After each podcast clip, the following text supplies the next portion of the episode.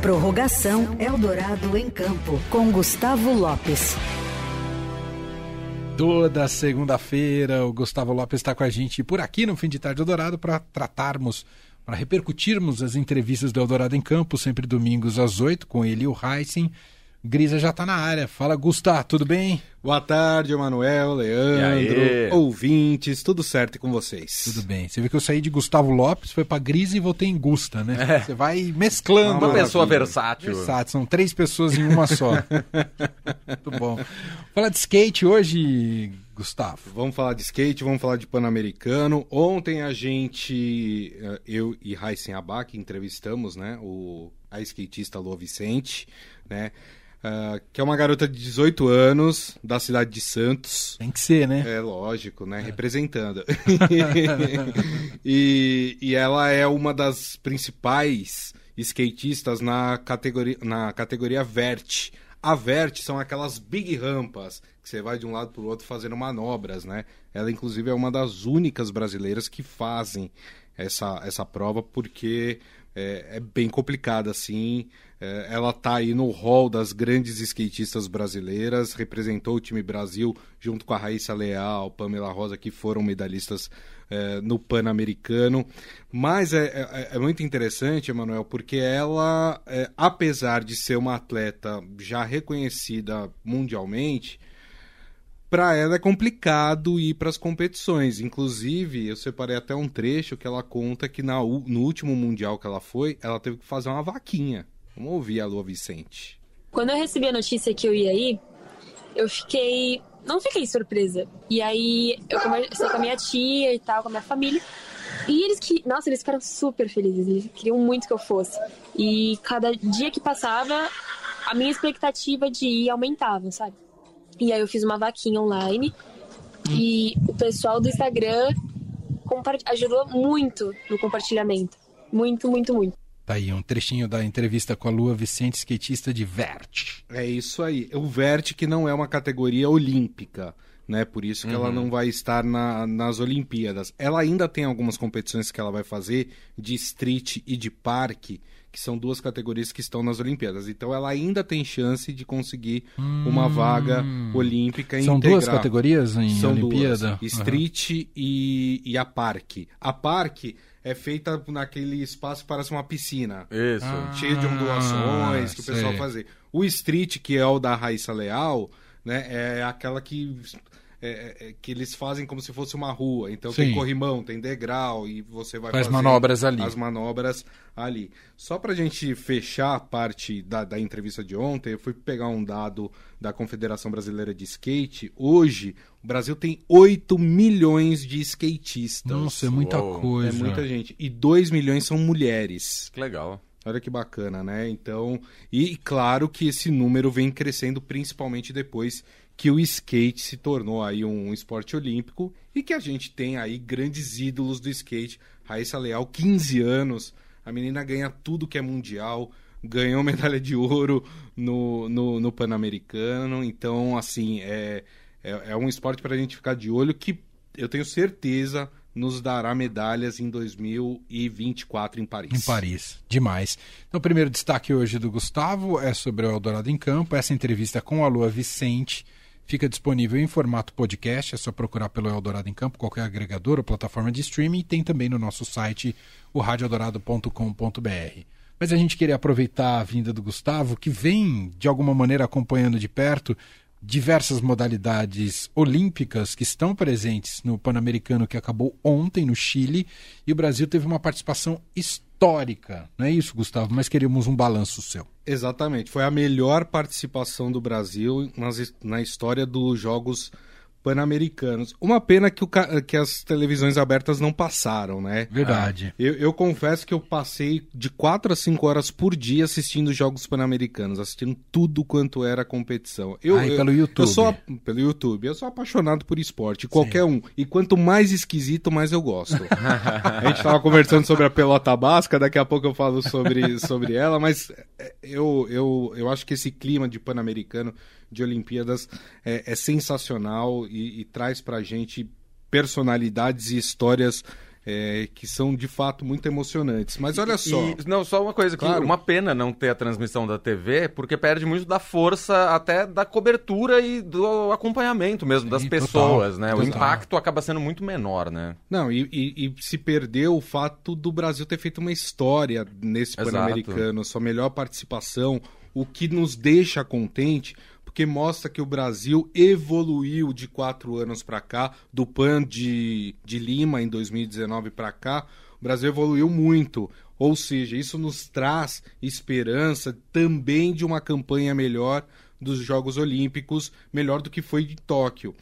Nesse Pan-Americano, o Brasil conquistou 66 medalhas de ouro. Em Lima foram 55. Olha, subiu bem. Então, olha como o Brasil é, subiu. No PAN de, de Lima, o Brasil conquistou no total 177 medalhas.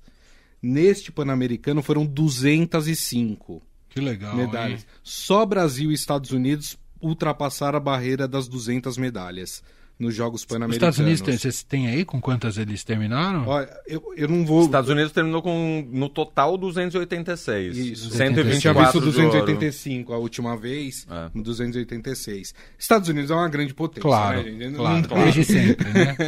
É, é impossível. É que a gente fala.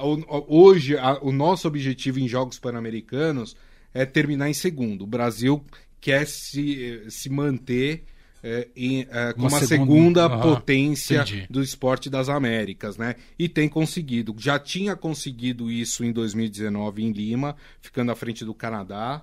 O México veio muito forte também. O México terminou em terceiro nesse, nesses Jogos Pan-Americanos e o Brasil mais uma vez conseguiu consolidar. E aí, Emanuel, é, é muito interessante porque a gente tem alguns esportes coringa que sempre garantem medalhas e muitas medalhas para o Brasil. Atletismo, né? O Darlan Romani, por exemplo, do arremesso de, de, de peso, né? Que foi medalhista de ouro nas Olimpíadas, né? Conquistou a medalha de ouro também no, no Pan-Americano. Os revezamentos 4 por 100, 4 por 400 também, o Brasil é, dominou, principalmente no, no masculino. O boxe brasileiro vem muito forte, Olha. principalmente com as mulheres né? É, o Brasil conquistou aí, por exemplo, com a Beatriz Ferreira, que é, que é o- talvez o grande nome do boxe brasileiro hoje. Canoagem slalom, que lembra que a gente falou faz pouco tempo com a Almira? A Almira foi medalha de prata nos Jogos Pan-Americanos e a irmã dela, Ana Sátila, conquistou dois ouros. Uau! né? E ainda o Brasil conquistou é, um ouro na, na canoagem cross. Lembra que eu falei para vocês que é a corrida de, de canoagem? Sim. Sim. O Brasil conquistou também no masculino é, esse título e a Ana Sátila conquistou no, no feminino. E aí tivemos uma medalha inédita para o Brasil no hipismo, né? O hipismo eu adoro por causa do nome dos cavalos, né? Que geralmente tinha um que chamava Catedral, não sei o que, do não sei o que. É ótimo, eu adoro o nome dos cavalos, né? Mas o Brasil se destacou demais. Ginástica artística e ginástica rítmica. O Brasil ganhou muitas medalhas. Rebeca Andrade no Destruindo, salto né? destruiu, assim. É. A pontuação dela era muito maior do que a das outras das outras atletas, né?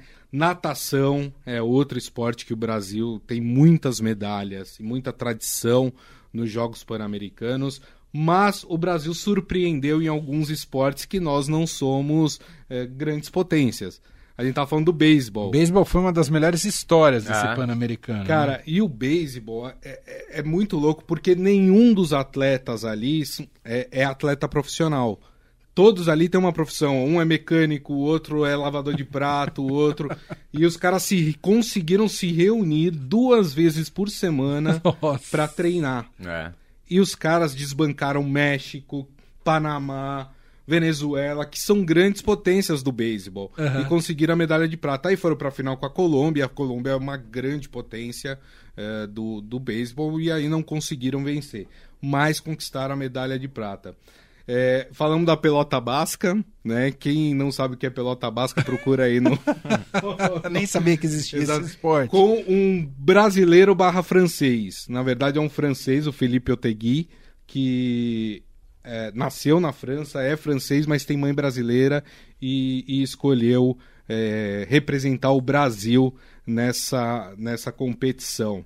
É, O skate brasileiro, como eu falei, vem Deu muito medalha. forte. Ah. O surf brasileiro vem muito forte também. E olha que o também. surf, o Brasil não foi com, a su, com seus principais nomes.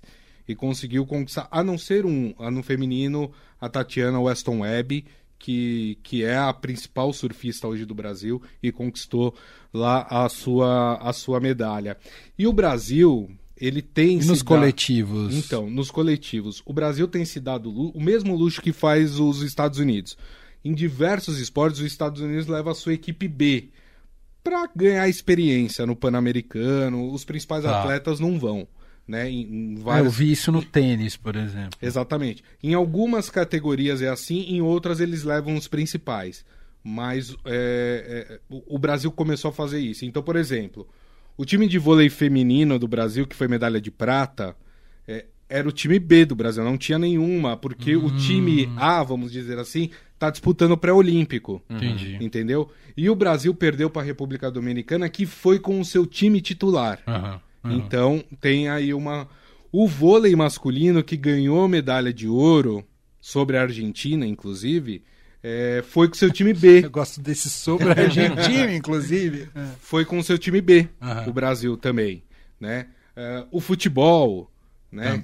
Tem muita gente que acha que o futebol não É deveria estar. subir o que no, no Pan-Americano? Sub-23. É igual a Olimpíada. Exatamente. Mas o Brasil só levou gente a- é, é, a- com ali cerca de 20 anos, sub-20 praticamente. Entendi. O Chile, com que o Brasil jogou a final, já pegou dois ou três atletas mais experientes, inclusive o goleiro. E o Brasil acabou ganhando medalha de ouro, Ouro nos pênaltis. que não ganhava nos Jogos Pan-Americanos desde 86, Olha se eu não me engano. E o Brasil conseguiu. Então tem isso também. O Brasil chegou em um nível de excelência em alguns esportes que pode levar um grupo para ganhar experiência em torneios internacionais, como foi o caso do Pan-Americano.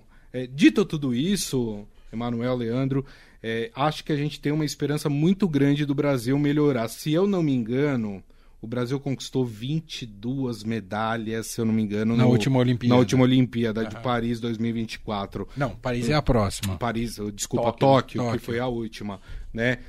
Foram sete de ouro, se eu não me engano, que o Brasil também conquistou. Aham. É, Leandro já tá aqui, já vendo ali pra gente. Tá checando. Tá checando aqui pra gente. Mas eu acho que o Brasil tem a, a chance de melhorar, Melhorar. isso. Vou chutar aí, e aí depois vocês me cobrem. Eu acho que o Brasil chega a umas 40 medalhas Ó. nas Olimpíadas. É quase Total, o- é total. No total. Quase o dobro, ó. Em Tóquio foi, foram sete medalhas de ouro, seis de prata, oito bronze, total de 21. 21. É. Isso, 21. Você vai dobrar, senhor Eu acho que o Gustavo? Brasil vai dobrar, até porque o Brasil. Guarda esse áudio, hein, Leandro? Eu acho que o Brasil. é, não sei a quantidade de mas acho que vai até aumentar a quantidade de ouros. Acho que de 7 passa para uns 10. Aham. Tá?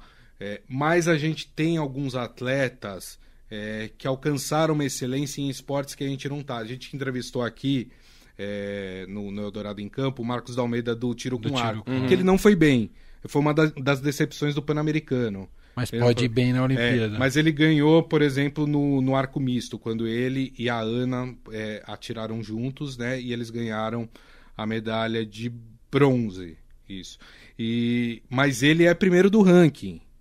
Entendeu? Claro. Então, assim, tem o Hugo Calderano, que é um monstro no tênis de mesa É. né? Ele destruiu os adversários dele, assim. Não tinha ninguém perto do nível dele. O Hugo Calderano, olha só que interessante. Ele é o quarto do ranking do tênis de mesa mundial. Uhum. Os dez primeiros, só ele não é oriental.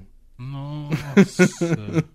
Só ele. O resto é tudo coreano, chinês, japonês, né? E ele é o quarto do mundo. Então o Hugo Calderano é também uma grande esperança de medalha. Não sei se ouro, mas é uma grande esperança.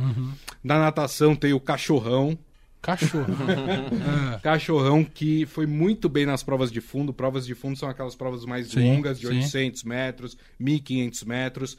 Também é, é, um, é um dos caras para ficar de olho. E, claro, os esportes coletivos que o Brasil Sempre é muito bem, forte, né? né? Aham. O basquete feminino vem muito forte, foi medalhista de ouro, inclusive no Pan-Americano. O vôlei, Vôlei tanto sempre. masculino Futebol. é, como feminino, futebol. Handball. O handball, o Brasil ficou de fora, das Olimpíadas, porque perdeu para a Argentina. Eu falei mal da Argentina depois, mas o Brasil perdeu e o Pan-Americano só dá vaga olímpica pro campeão. Ah. Mas o Brasil ainda tem uma po- possibilidade que é o pré-olímpico de handebol. Mas aí é muito mais difícil porque você enfrenta o mundo inteiro. Entendi. né? O, o handball feminino conquistou ouro. Conquistou ouro. É. O feminino tá lá. O, o handball feminino é muito forte. Sim. Grande parte das jogadoras estão na Dinamarca, na Espanha jogando. Praticamente não tem nenhuma jogando aqui no Brasil. É muito forte. O Brasil vem muito forte. O Brasil já foi campeão mundial no handball feminino. Também é uma esperança de medalha. E vamos ver, né? O Brasil ganhou medalha, por exemplo, na luta greco-romana, que era uma coisa que o Brasil não tinha conquistado, com a Júlia.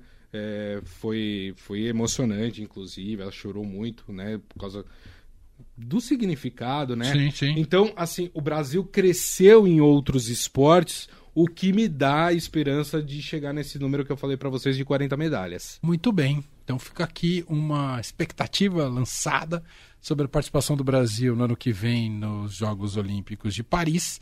A gente vai acompanhar, evidentemente, e até aqui a fotografia que a gente tem, né, após esse resultado do PAN, uma ótima fotografia eh, que nos coloca aí numa posição um tanto otimista para grande, para o grande momento esportivo que será em Paris no ano que vem. Gustavo isso. Lopes volta com a gente na próxima segunda e o Eldorado em Campo sempre aos domingos às 8 horas da manhã. Em entrevista a personalidades do esporte, vale muito a pena acompanhar. Obrigado, Gusta. Obrigado, Emanuel, amigos ouvintes, e até domingo às 8 da manhã. Valeu.